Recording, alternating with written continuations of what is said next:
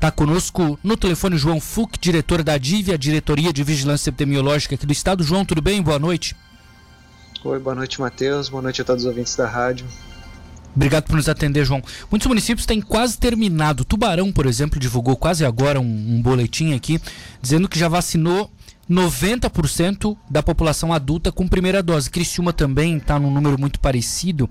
E aí essas cidades estão quase terminando, né, os adultos. Pergunta: quando terminarem, elas podem começar a vacinar os adolescentes, João? Isso ainda não. A gente está discutindo esses critérios. Inclusive foi uma, uma discussão que ocorreu na última reunião, né, da CIB que envolve a Secretaria de Estado da Saúde, assim como as secretarias municipais da saúde, e se definiu que então que na, na reunião que vai acontecer na próxima semana seriam definidos critérios então para que a gente iniciasse a vacinação dos adolescentes quando a gente conseguisse concluir a vacinação de, da, da população acima de 18 anos.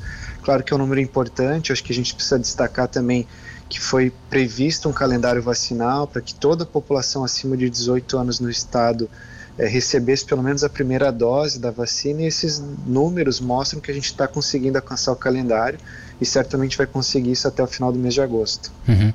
Tem alguns municípios que estão com um atraso um pouco maior, né? E aí é pra, o estado até ter mandado doses extras assim. Como é que funciona esse processo dentro da secretaria, João? Isso, a gente vai acompanhando, então a gente caminha as doses proporcionalmente ao tamanho da população dos municípios.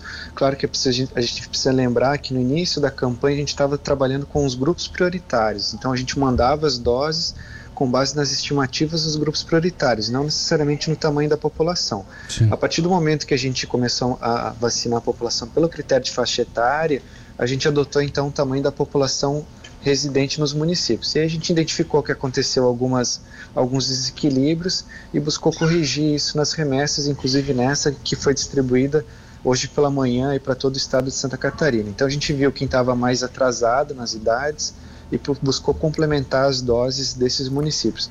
A gente deve fazer um levantamento novamente como esse até o final dessa semana para identificar então quem vai conseguir concluir com essa remessa, quem ainda precisa de doses para concluir para que então a gente tenha todos os municípios conseguindo vacinar toda a população acima de 18 anos até o final do mês, uhum. que é a uhum. previsão do Estado.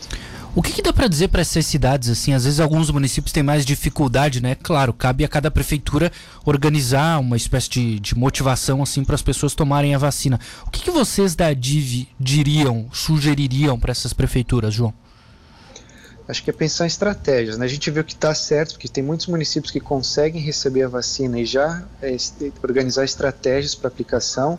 Então, acho que é buscar as, as, estratégias com base na sua realidade local, é, ou colocando as doses em drive-thrus, ou fazendo pontos de vacinação, ou colocando nos ou nas unidades básicas de saúde, pensando em horários diferentes. Né? A gente precisa entender que também a gente está vacinando agora uma população é, economicamente ativa, que normalmente trabalha no horário comercial, então Sim. horários alternativos auxiliam. Acho que é pensar em estratégias realmente para que você consiga, a partir do recebimento das doses, fazer uma aplicação rápida, já que o objetivo é justamente esse, é proteger a população.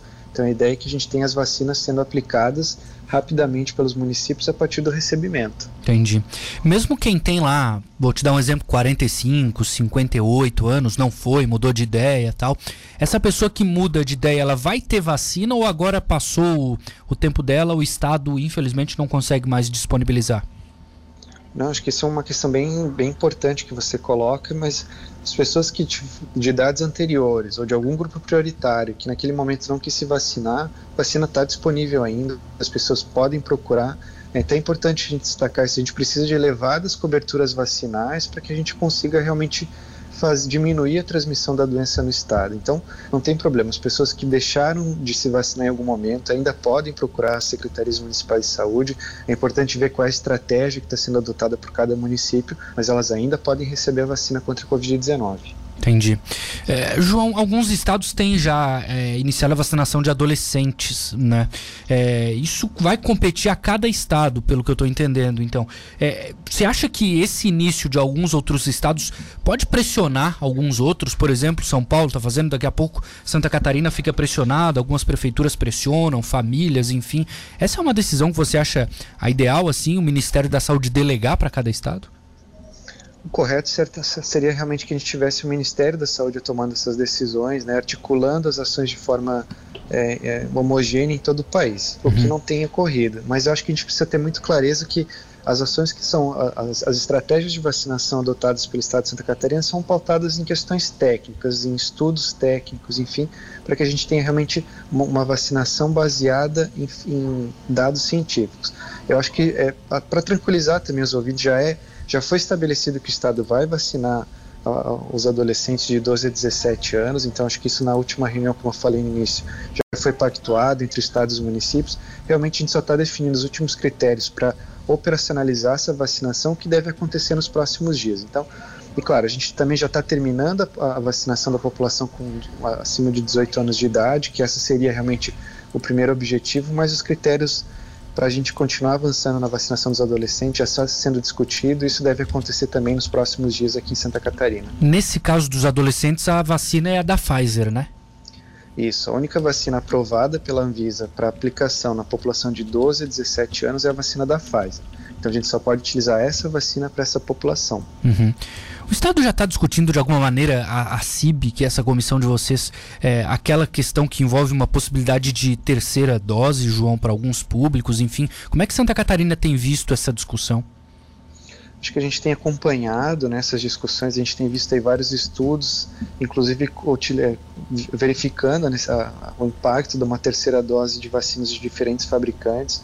Então a gente acompanha isso, mas acho que antes de até de falar em terceira dose, acho que a gente precisa ainda avançar na aplicação aí da segunda dose aqui no estado. Né? O dado Sim. de hoje mostra que a gente já tem 30% da população do estado vacinável que já recebeu a segunda dose mas acho que antes de, dessa discussão de pensar em implementar uma terceira dose, acho que a gente precisa ainda é, ampliar a vacinação, a, a, aplicação da segunda dose na população catarinense, já que a gente sabe que das quatro vacinas, três delas demandam a aplicação de uma segunda dose, e depois a gente pensar então numa terceira dose, numa dose de reforço, até mesmo esperando os resultados dos estudos que estão sendo realizados, uhum. que vão indicar com mais clareza até os períodos, quais as vacinas que vão ser utilizadas nesse sentido.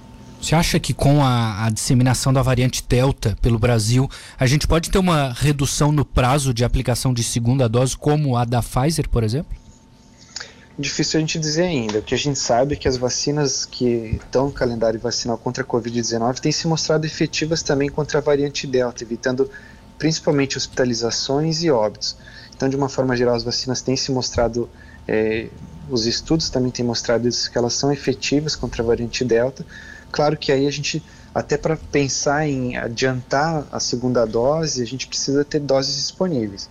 Mas a, a gente está monitorando a situação, acompanhando também os estudos científicos e certamente, se a gente tiver doses disponíveis entendendo qual vai ser esse, esse cenário epidemiológico associado a identificação dos casos da variante Delta, a gente vai fazer as recomendações diante de cada um desses cenários. Uhum. Ô João, só para fechar, como é que vocês têm acompanhado a, a, questão de leitos de UTI no estado, né? A gente noticiou, inclusive, aqui na região de Criciúma, que o Hospital de Retaguarda vai desmobilizar, aliás, alguns leitos, são 10 leitos, inclusive. É, e aí, claro, algumas pessoas ficam pensando, será que não é muito cedo? Será que é a melhor decisão? Como é que o estado acompanha essa questão de quantidade de leitos? Isso, acho que isso envolve também outras áreas dentro da Secretaria de Estado da Saúde, né, especialmente a questão dos leitos de UTI, mas a gente tem Sim. monitorado, claro que é, é, importante a gente entender que a gente ainda está numa pandemia, né, ou seja, a Diretoria de Vigilância Epidemiológica tem é, emitido é, boletins semanais com a situação epidemiológica, a gente viu que o cenário, a gente teve uma redução importante de casos e até de, de internações nos últimos meses, uma condição que pro, provavelmente está associada ao avanço da vacinação no estado, mas a gente não pode esquecer que ainda estamos num período de pandemia. É importante que os serviços fiquem mobilizados, né, que a gente mantenha uma estrutura até para entender o que, que, pode acontecer diante da identificação da variante Delta, se a gente pode ter um aumento dos casos. Então é importante que os serviços fiquem mobilizados, enfim.